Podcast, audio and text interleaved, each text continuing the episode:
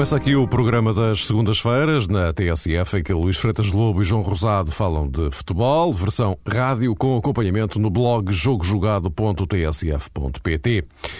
Afinal, campeão só mesmo na última, na última jornada da Liga, o Benfica perdeu no Dragão, o Braga ganhou ao Passos de Ferreira, pelo que são apenas três os pontos que separam os dois primeiros. Tudo adiado para o Benfica Rio Ave e Nacional Braga no próximo domingo. O Futebol Clube do Porto Benfica de ontem constitui o tema central do jogo jogado de hoje, mas também iremos falar do facto relevante do Braga ter conseguido para já um lugar que lhe permite tentar a entrada na Liga dos Campeões, um momento histórico para a equipa de Domingos Paciência. E ainda o Sporting, que garantiu o quarto lugar à custa do empate do Vitória de Guimarães em Vila do Conde, porque os Leões perderam em casa com a Naval. E isto no dia seguinte à revelação de Carlos Carvalhal, segundo a qual foi convidado em janeiro para renovar pelo Sporting. Boa noite a ambos. Uh, João, começaria hoje por ti. Uh, o que é que desequilibrou ontem a balança no estádio do Dragão? Uma excessiva ansiedade do Benfica, um voluntarismo maior do Porto ou as duas coisas? Tudo isso, Mário, sim. Uh, contra as minhas expectativas, acho que o Benfica acusou mais a pressão do jogo que o Futebol do Porto. Inevitavelmente o Benfica também teria que sentir essa pressão porque é um clássico de futebol português, é um jogo de grande responsabilidade. Os treinadores e os jogadores, naturalmente, querem sempre ganhar estas partidas e já sabia Jorge Jesus que o Futebol do Porto tinha o orgulho ferido. Mas aquela atitude inicial do Benfica, com alguns jogadores eh, a revelarem, digamos que, algum descontrolo emocional, a disputarem vários lances como se estivessem no fim do jogo, penso que isso acabou por representar o tal uh, estado de alma que acabou por condenar um bocadinho o Benfica. O Futebol do Porto uh, jogava com isso, jogava com grande empenhamento e sabia perfeitamente que até no plano disciplinar o Benfica estava um bocadinho preocupado porque tinha ali duas ou três unidades que corriam o risco de falhar o jogo com o Rio Ave e isso acabou por acontecer.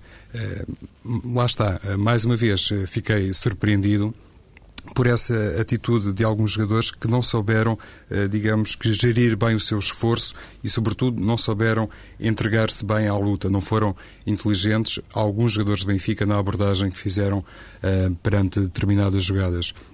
O Futebol do Porto uh, agradeceu, uh, concebeu uma tática que não foi surpreendente, já sabia que Falcão não podia jogar.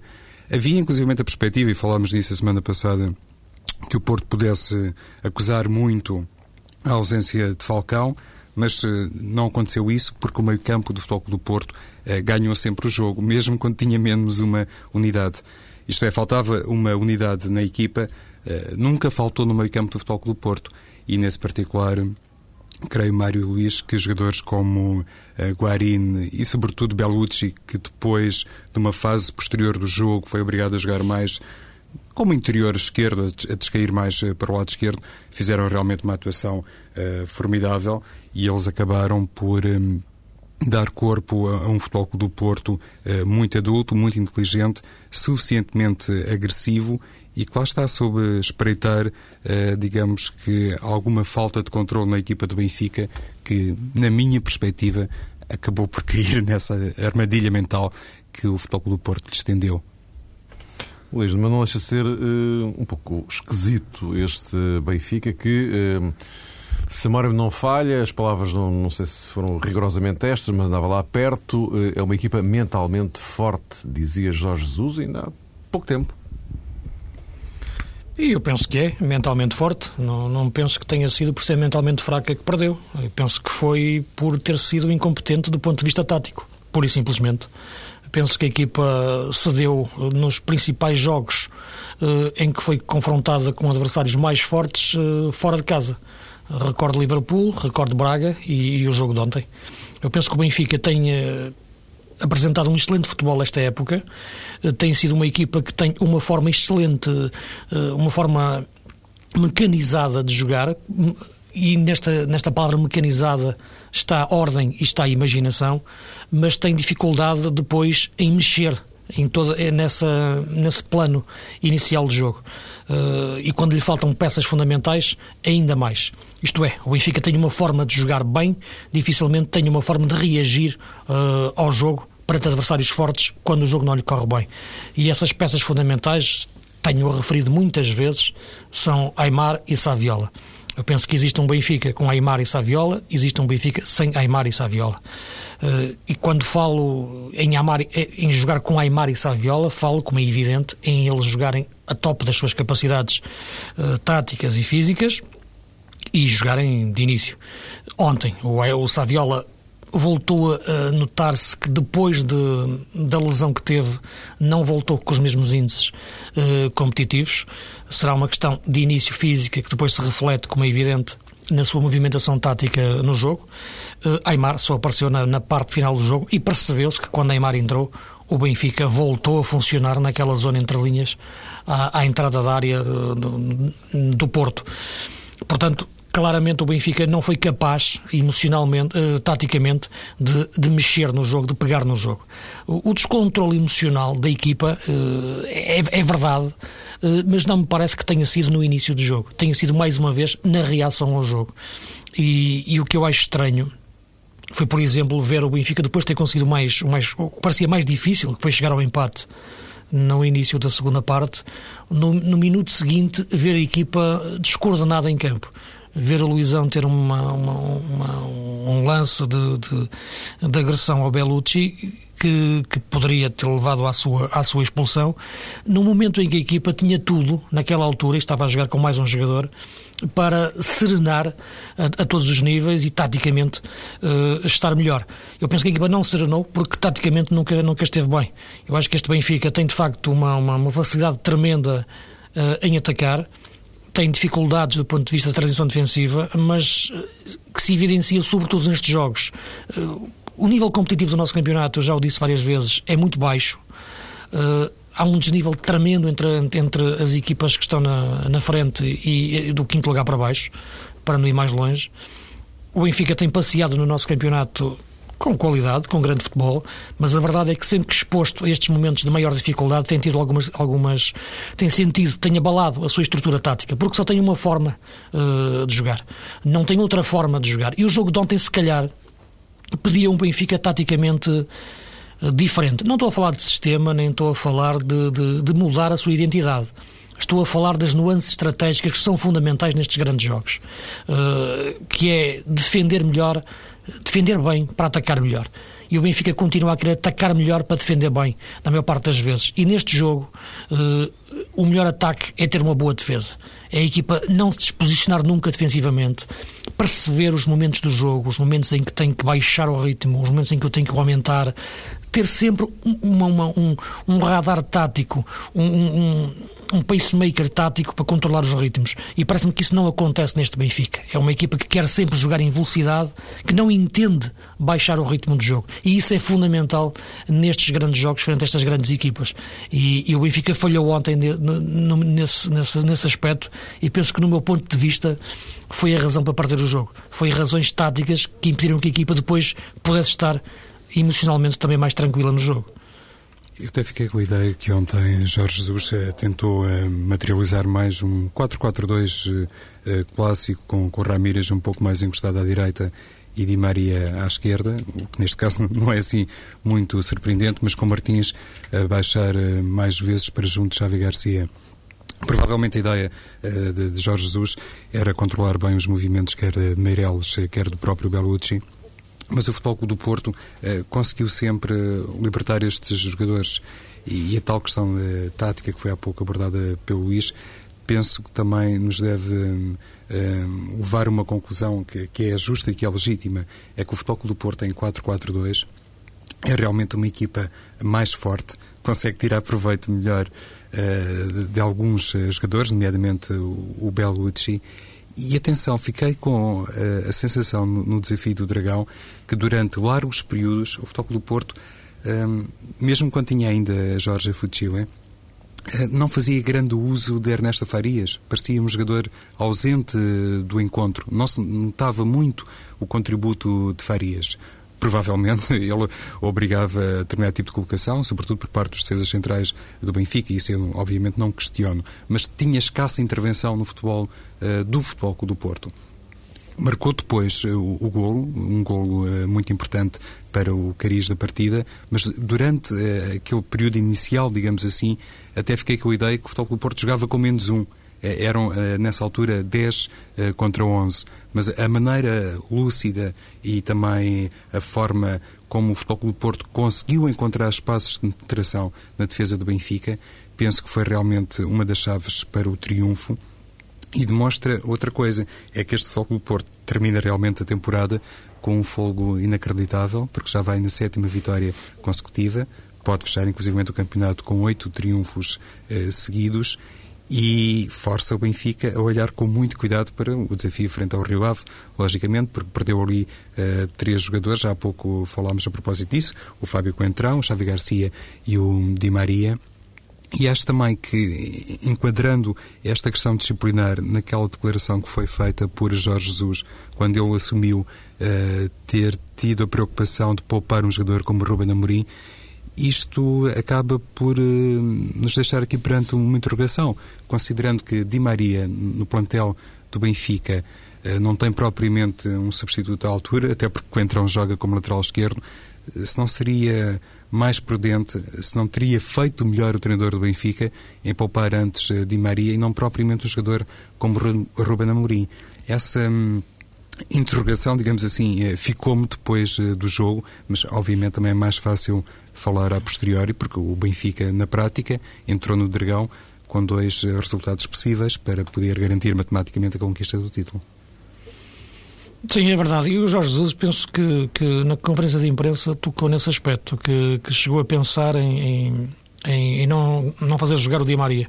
Exatamente porque tinha depois o jogo com o Rio Ave para, para decidir o título e, e um jogo como, com um jogador como o Di Maria, num, jogo em casa, com uma equipa fechada, uh, a defender mais, como o Rio Ave será naturalmente, a capacidade do Di Maria de um para um, de, de, ganhar faltas, de fazer fintas, de criar oportunidades, seria até mais importante nesse jogo, se calhar, do que no jogo no Porto. Mas, como é evidente, são, são opções e, nesta altura, como tu disseste, uh, as análises são mais fáceis desse ponto de vista.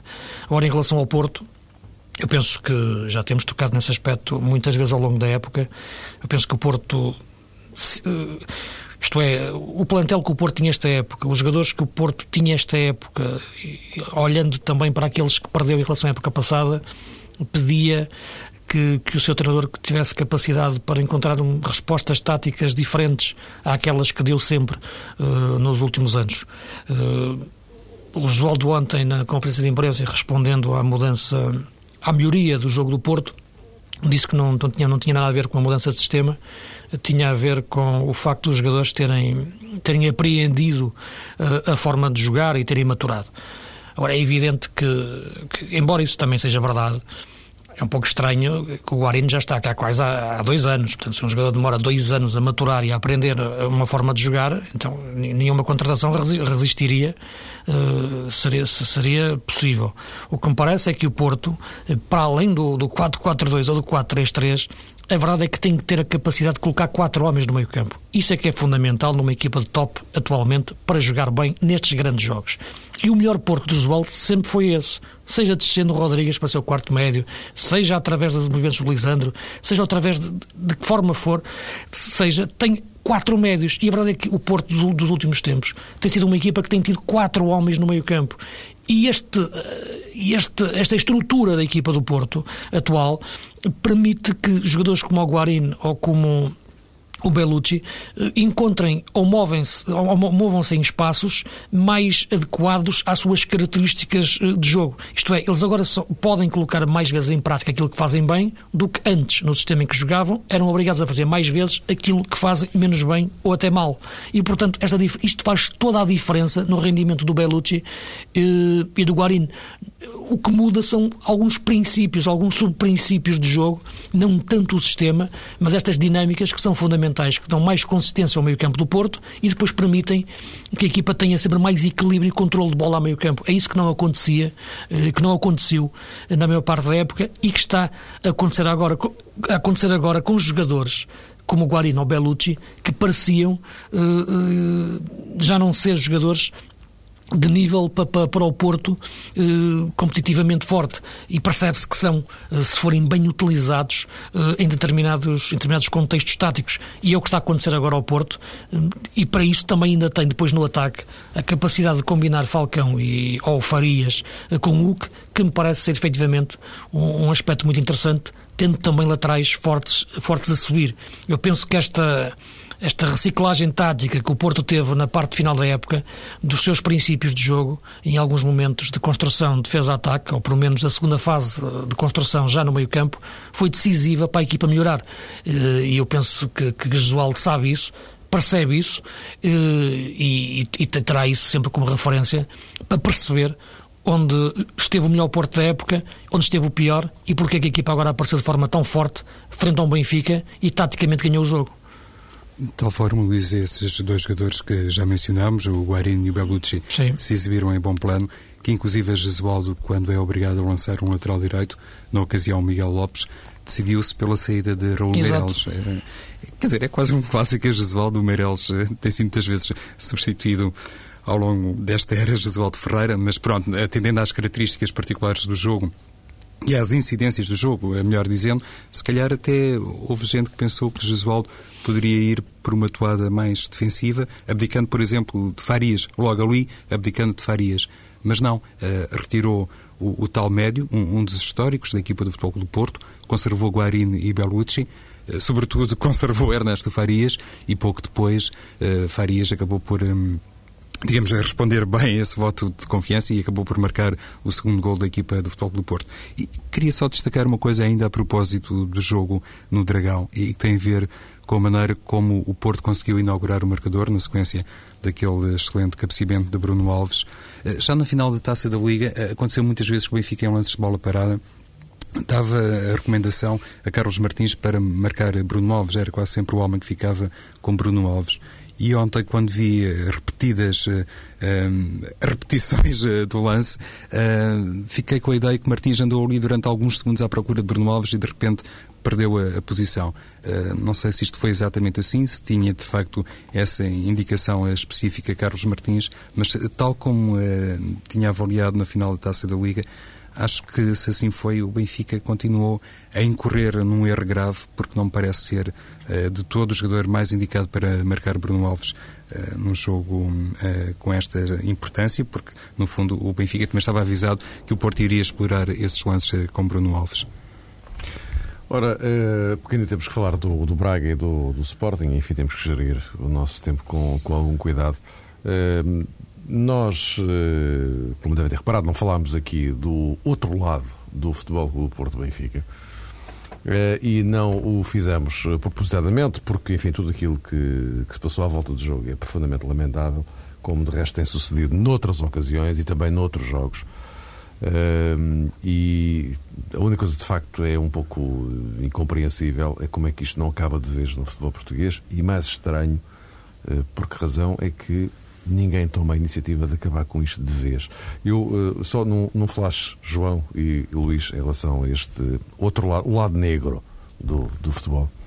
João. Se calhar eh, o Luís nisto até pode falar com outro sentido de propriedade, porque ele muitas vezes uh, aborda a questão em torno da refundação da classe dirigente do futebol português.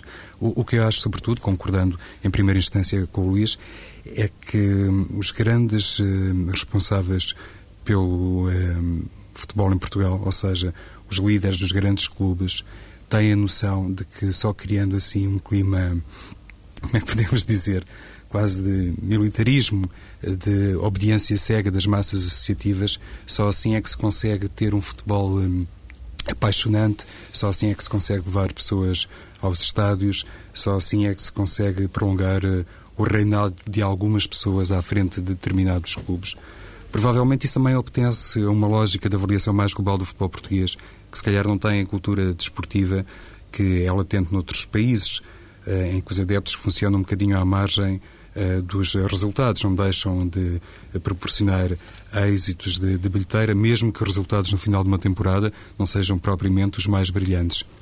Em Portugal já se sabe que isso não acontece e os dirigentes, os principais dirigentes dos principais eh, clubes, fomentam precisamente essa lógica pouco pacífica no futebol português, porque tem a ideia, parece-me a mim, que tudo isso acaba por lhes proporcionar, eu não diria um poder perpétuo, mas parecido com isso. É verdade. Repara, esta questão penso que tinha que levar uma, uma análise mais profunda, um debate mais profundo em relação a todas estas causas, porque não, não é desta semana. Uh, tenho tocado muitas vezes na, na, tal refundação da classe dirigente dentro do, do futebol português. Nova mentalidade, novas ideias, no, novos valores, sobretudo, que tem a ver com esse problema de, de cultura desportiva ou falta de cultura desportiva. Mas parece-me que este, toda esta questão é mais também um problema social, um problema cívico, eh, que o futebol eh, absorve e utiliza da, da pior forma. Um, estes problemas não são exclusivos de, de Portugal. Estes problemas de, de guerrilha, de tribo, tribais quase que o futebol provoca, pegando naquilo que eu acho que é o maior espetáculo do mundo, que é a desintegração social que se vive na maior parte das sociedades modernas, eh, é absorvida pelo futebol, na sua forma mais, mais sinistra. E depois, claro, os exércitos que são comandados por dirigentes, por dirigentes muitas vezes são levados a, a estes, a estes extremos.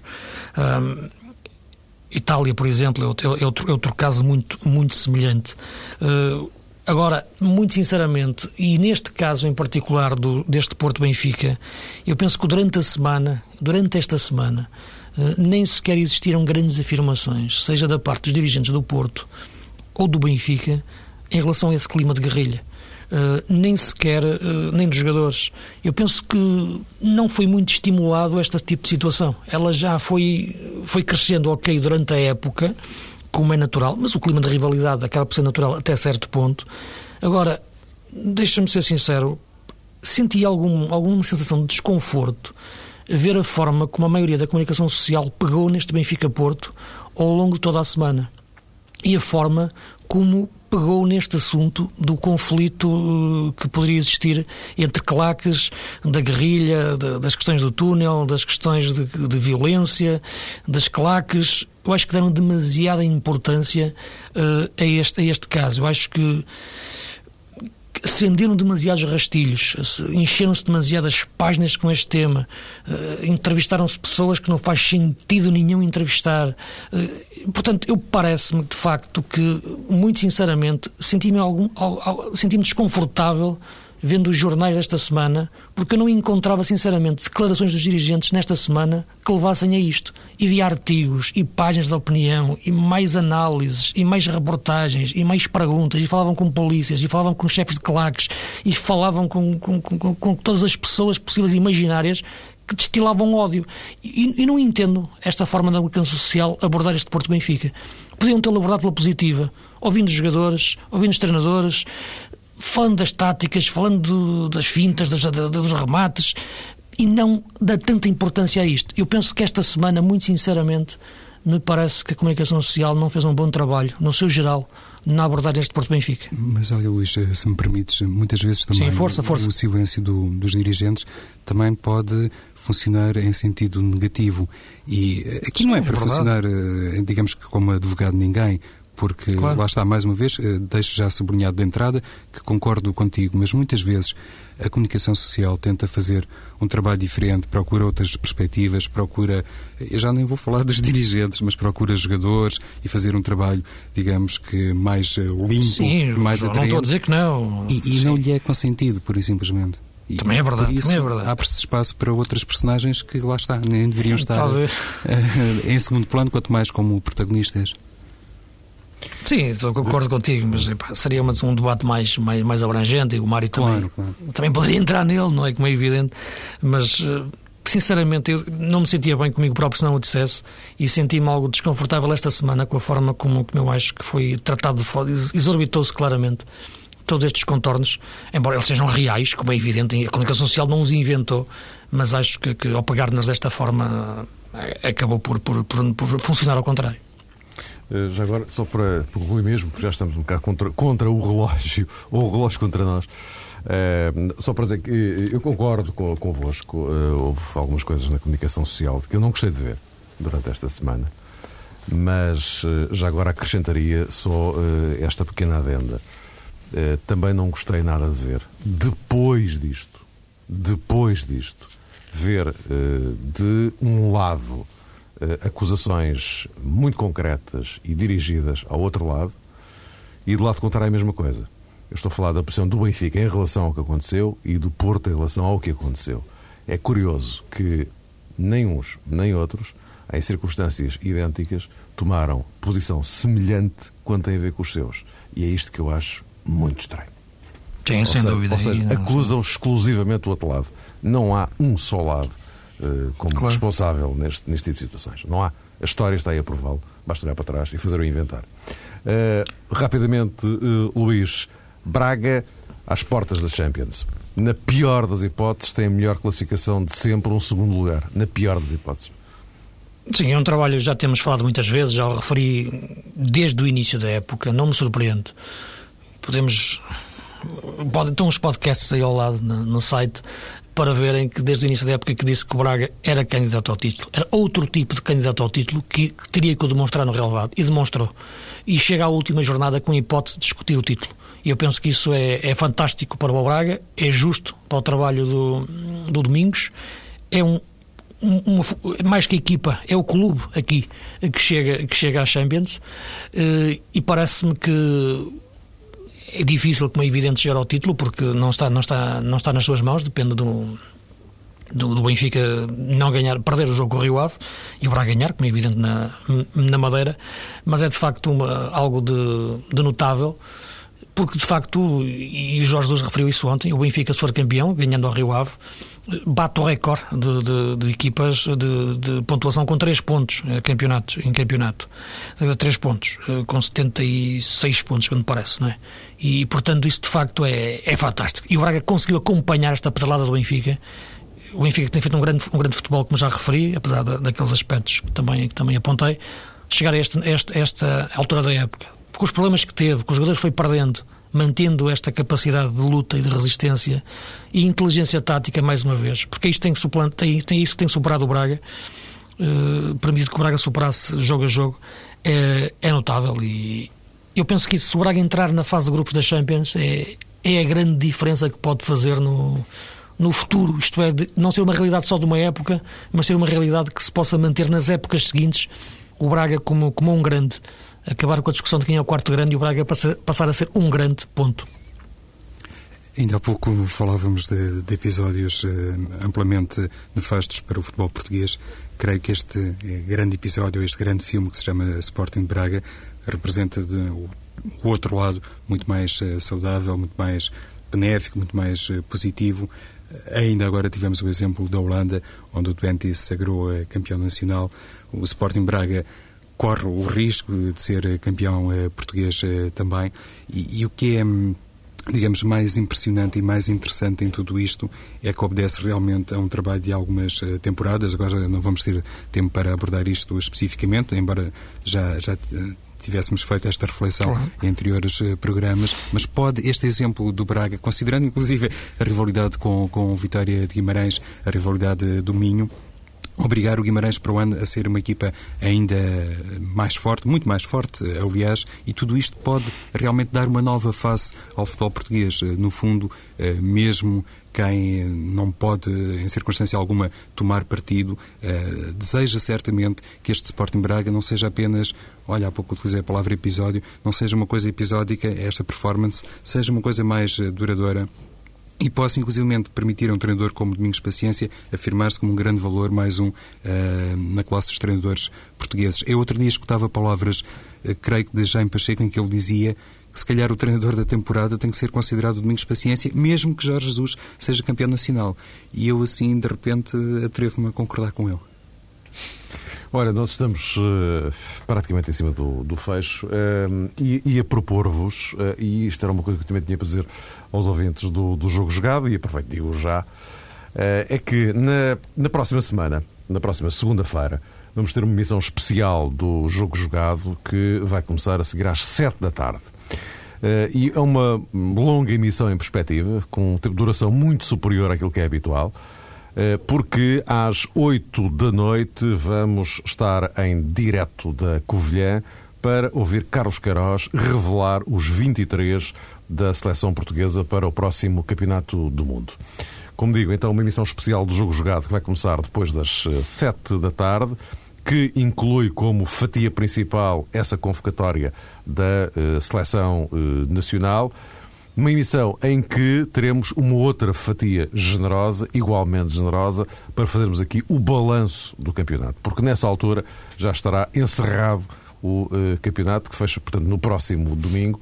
E assim, nessa emissão especial, vamos fazer uma espécie de dois em um numa maratona do, do jogo jogado e que eu propusesse que aquilo que iríamos falar hoje eh, sobre o Sporting passasse para essa emissão e, e dará, penso que não haverá grande prejuízo em avançar uma semana em relação a essa, eh, a essa matéria. Também nessa emissão e por, e por, via desse balanço do campeonato, vamos também apresentar a nossa equipa do campeonato, por isso é que hoje não apresentamos a equipa do mês, como, enfim, seria, eh, seria normal, propositadamente empurramos uma semana para termos aqui nesse balanço do campeonato a equipa do campeonato, a ver o raio-x estas 30 eh, jornadas, os mais, os menos de todas as tendências e, claro, essa convocatória dos 23 magníficos, espera-se, para o Campeonato do Mundo. Até para a semana.